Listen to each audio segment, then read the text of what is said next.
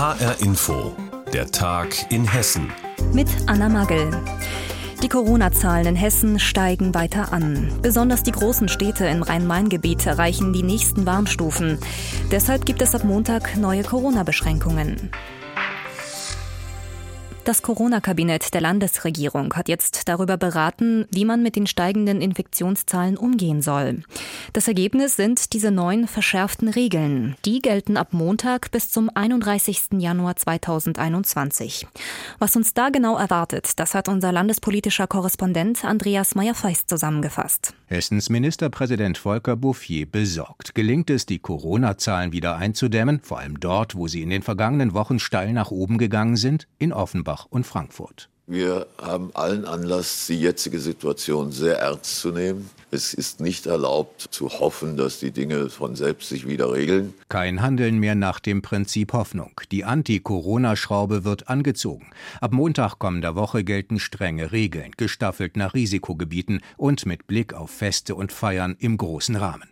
Dort sieht auch Hessens Sozialminister Kai Klose besonders hohe Risiken für einen großflächigen Corona-Ausbruch. Zuletzt auch in Regionen, die lange Zeit gut dastanden, wie der Werra-Meißner-Kreis. Mehrere Feiern hatten die Zahlen dort nach oben schießen lassen und ein ganzes Dorf in Quarantäne gezwungen. Es geht darum, dass wir jetzt runterkommen mit den infizierten Zahlen. Wir brauchen da wieder eine große Gemeinschaftsleistung. Das bedeutet, wer in der nächsten Zeit ein Lokal gemietet hat, um ein großes Fest zu feiern, kann die Gästeliste gleich wieder zusammenstreichen. Auf maximal zehn anwesende Personen. In Hotspots wie Offenbach und Frankfurt. Wo es noch nicht ganz so schlimm aussieht mit den Zahlen, sind gerade mal 25 Feiernde erlaubt. In anderen Gebieten Hessens maximal 50. Auch die Nachverfolgung soll verbessert werden. Wirte und Servicekräfte sollen sich von ihren Gästen den Ausweis zeigen lassen, wenn der Verdacht besteht, dass sie Fantasienamen und Adressen auf die Listen schreiben. Ob das wirkt, offen. Zumindest soll mehr Druck gemacht werden. Jeder, der in ein Lokal gehe, müsse auch ein Interesse daran haben, dass die Nachverfolgung klappt, falls Infektionen auftreten. Niemand sei unverwundbar, warnte Sozialminister Klose. Das gelte vor allem für die jüngere Generation. Für Ministerpräsident Bouffier geht es am Ende genau um diese Menschen. Wir wollen alles tun, damit an den Schulen der Unterricht fortgesetzt werden kann. Wir halten es nicht für vertretbar, dass eine ganze Generation ein Jahr verliert oder der Bildungsanspruch der Kinder nicht gewährleistet wird. Geht es nach Hessen, soll sich am Beherbergungsverbot für Personen aus Risikogebieten erstmal nichts ändern. Auch an einem Wettlauf um die höchsten Strafen für Maskenverweigerer will sich Hessen nicht beteiligen. Es bleibt bei 50 Euro. Bayerns Regierungschef Markus Söder hätte gerne eine Strafe von 250 Euro bundesweit. Für den Handel gibt es ab kommenden Montag immerhin eine Entlastung. Es dürfen wieder mehr Personen in die Geschäfte. Die Regel drei Quadratmeter pro Person habe sich als unpraktikabel erwiesen. Am Mittwoch beraten Bund und Länder gemeinsam über die aktuelle Corona-Lage. Dann dürfte es auch noch einmal um das umstrittene Beherbergungsverbot gehen. Wegen der steigenden Infektionszahlen hat die Landesregierung die Corona-Beschränkungen verschärft. Andreas Meyer-Feist aus dem HR-Landtagsstudio hat uns darüber informiert. Tja, und nirgendwo sonst in Hessen ist die Corona-Inzidenz so hoch wie in Offenbach. Am Wochenende hatte die Stadt die nächste Warnstufe erreicht und das Rathaus hat sogar die Bundeswehr um Hilfe gebeten. Die Soldaten sollen dabei helfen, Kontakte von Infizierten nachzuverfolgen.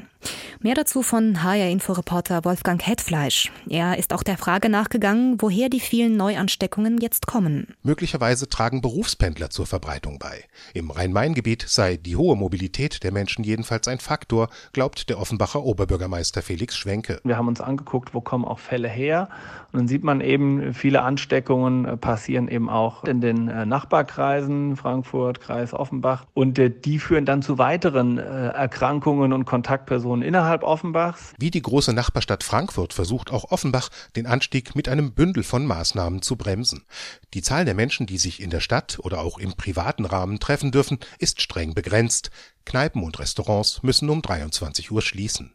Viele in Offenbach haben dafür Verständnis, bezweifeln aber, dass die Vorgaben auch durchgesetzt werden, etwa dort, wo Maskenpflicht gilt. Das muss passieren, dass mehr Kontrollen da sind. Anders bringt man die Menschen nicht zur Vernunft. Schon nach den Sommerferien war die Sieben-Tage-Inzidenz in Offenbach über 50 gestiegen. Aber damals war klar, es liegt vor allem an den Reiserückkehrern. Der neue Anstieg lässt sich weder damit noch mit einzelnen Infektionsschwerpunkten erklären. Die gibt es, zuletzt etwa in einem großen Paketzentrum im Kreis Offenbach, aber bei immer mehr Fällen bleibt unklar, wo sich die Betroffenen angesteckt haben. Eine Zahl alarmiert den Frankfurter Gesundheitsdezernenten Stefan Mayer besonders. 25 Prozent der durchgeführten Testungen enden mit dem Ergebnis Corona infiziert. Und das macht deutlich, dass die hohen Zahlen momentan nicht so sehr was damit zu tun haben, dass jetzt mehr getestet wurde. Mit der Testkapazität, die es derzeit in Frankfurt gibt, kann die Nachfrage kaum bewältigt werden. Ein mindestens ebenso großes Problem ist die Überlastung der Beschäftigten im Gesundheitsamt. Dort arbeiten die Leute bis in den späten Abend und am Wochenende. Das Land Hessen soll personelle Unterstützung bereitstellen. Im benachbarten Offenbach geht man noch weiter. Oberbürgermeister Schwenke. Also wir haben am Donnerstag im Stab zusammengesessen und haben die Idee gehabt, die Bundeswehr anzufordern und brauchen die Bundeswehr für Kontaktnachverfolgung und für die Durchführung von Tests. Bei jedem Corona-Fall müssen so schnell wie möglich die Kontaktpersonen ermittelt und informiert werden. Es sind so viele, dass die Gesundheitsämter kaum hinterherkommen. Die Stadt Offenbach ist im Moment Hessens Corona-Hotspot Nummer 1. Infos dazu hatte Wolfgang Hetfleisch. Mitarbeiter von Krankenhäusern, von der Müllabfuhr und der Stadtverwaltung haben jetzt in Wiesbaden gestreikt. Es geht um eine bessere Bezahlung, aber nicht nur. Gerade die Pflegekräfte fordern mehr als nur Geld. HR-Info-Reporterin Andrea Bonhagen hat nachgefragt, was die Streikenden genau erreichen wollen. Und wir wollen 4,8 Prozent mehr und wir wollen 100 Euro mehr für die Auszubildenden. Das sagt Christine Jakob vom Betriebsrat heute in Wiesbaden auf der Bühne hinterm Rathaus. Bislang haben die Arbeitgeber darauf noch nicht reagiert. Im Publikum klatschen die Streikenden aus den Horst-Schmidt-Kliniken. Zwei Frauen erzählen von ihren Bedingungen auf der Pflegestation. Sie wirken gestresst. Man sollte auch mal an uns denken, was wir da leisten. Wir sind auch belastet. Das heißt immer, seid gut zu den Patienten und achtet darauf, das tun wir alle. Aber wer achtet auf uns? Ja, wer achtet auf uns, dass wir krank arbeiten gehen und die Kollegen nicht hängen lassen wollen. Und das kann man auf Dauer nur bedingt mitmachen, weil man selbst wirklich auch krank wird dadurch. Ne? Die Horst-Schmidt-Kliniken sind mit knapper Mehrheit städtisch. Das Geschäftsleben bestimmt aber der Helios-Konzern. Ich merke auch von Monat zu Monat wird einfach schlimmer und schlechter. Seit Helios uns gekauft hat, dann es wird reduziert am Personal, alles am Material. Also wie gesagt, wir laufen wirklich am Limit. Das Corona-Zeit hat auch was da drauf gelegt. Aber allgemein ist ähm, der Zustand tragisch, katastrophal und traurig. Wir arbeiten uns kaputt und es ist alles selbstverständlich und keiner sagt mal, hey gut, dass es euch gibt, sondern einfach macht halt weiter und jeder ist ersetzbar. Und wenn wir das nicht tun, macht es der Nächste für weniger Geld, so ungefähr. Und das ist halt demotivierend und suboptimal. Die Pflegekräfte warten auch immer noch auf einen Corona-Zuschlag.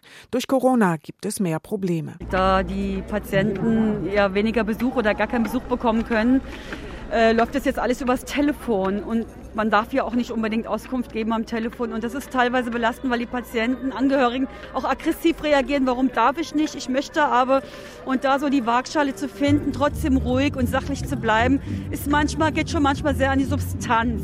Betriebsrätin Jakob schildert als Beispiel die Situation auf der Unfallchirurgie. Die arbeitet äh, mit 30 Patienten, zu zweit im Frühdienst, zu zweit im Spätdienst und alleine in der Nacht, allzu häufig alleine in der Nacht. Allein diese Nachtdienste alleine sind eigentlich unerträglich. Die kommunalen Arbeitgeber kritisieren den Warnstreik an kommunalen Krankenhäusern. Die Vereinigung der Arbeitgeberverbände schreibt Wir sehen zunehmend das Wohl der Bürgerinnen und Bürger gefährdet, insbesondere infolge der Arbeitskampfmaßnahmen in den kommunalen Krankenhäusern. Eine Arbeitsniederlegung über einen Zeitraum von 48 Stunden zu diesem Zeitpunkt ist eine Zumutung sowohl für die Patientinnen und Patienten als auch für die Krankenhäuser selbst. Auch die Pflegekräfte sehen das Wohl der Patienten in Gefahr, aber aus einem ganz anderen Grund. Uns geht vor allem darum, dass wir mit gutem Gewissen nach Hause gehen können und sagen, wir haben die Patienten richtig versorgt. Das können wir zurzeit leider nicht leisten. Das ist bei uns ähm, Dauerzustand. Und ich sage es laut, die Patienten sind wirklich gefährdet. Wir laufen am Limit, Patienten sind gefährdet. Keiner kümmert sich um uns, wir sind alleine gelassen. So funktioniert das. Nicht seit Corona-Zeit, sondern seit ein paar Jahren und ändert sich leider auch nichts. Nächste Woche sollen die Tarifverhandlungen weitergehen. Warnstreik in Wiesbaden. Damit will die Gewerkschaft Verdi Druck machen bei den Tarifverhandlungen im öffentlichen Dienst. Andrea Bonhagen hat uns darüber informiert. Junkies, Urinpfützen und jede Menge Müll. Das ist oft der erste Eindruck, den Reisende und Pendler von Frankfurt haben. Zumindest wenn sie mit dem Zug am Hauptbahnhof ankommen und dann durch die unterirdische B-Ebene gehen. Die ist schon seit Jahren schmuddelig und manche dunklen Ecken dort sind sogar angsteinflößend. Das soll sich aber ändern. Die B-Ebene wird jetzt umgebaut. Und am Ende soll ein Bahnhof entstehen, in dem Reisende entspannt bummeln können, anstatt Angst zu haben. HR-Inforeporter Frank Angermund war beim Startschuss für die Bauarbeiten dabei. Im Showroom der Deutschen Bahn in der B-Ebene des Frankfurter Hauptbahnhofs nimmt Hessens Verkehrsminister Tarek Al-Wazir kein Blatt vor den Mund.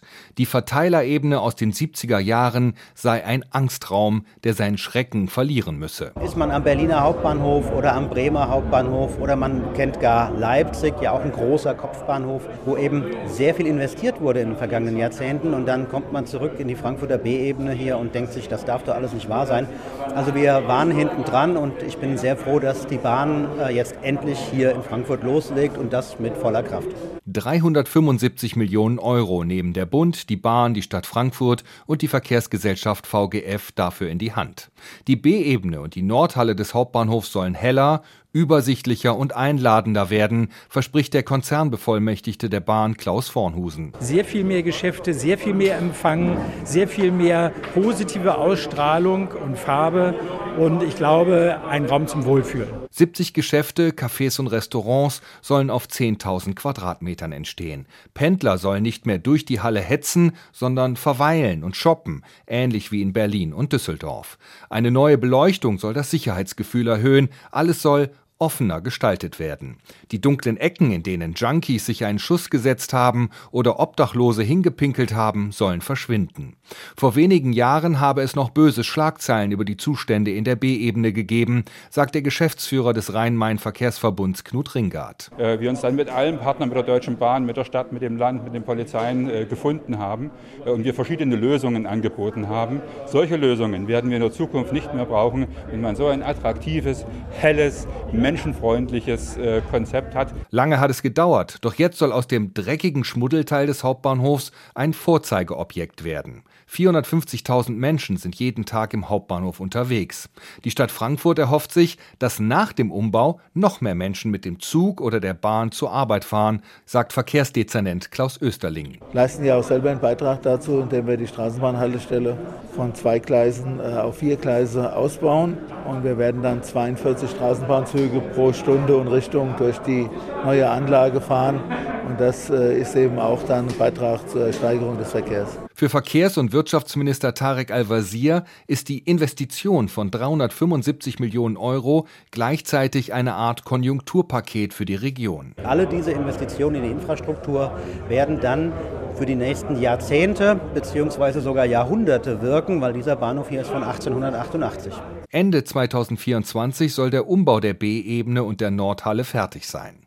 Anschließend wird die große Eingangshalle umgebaut und auch der Bahnhofsvorplatz soll neu gestaltet werden. Die schmuddelige B-Ebene des Frankfurter Hauptbahnhofs soll freundlicher werden. Dafür wird der unterirdische Bereich jetzt umgebaut. Frank Angermund hat uns darüber informiert.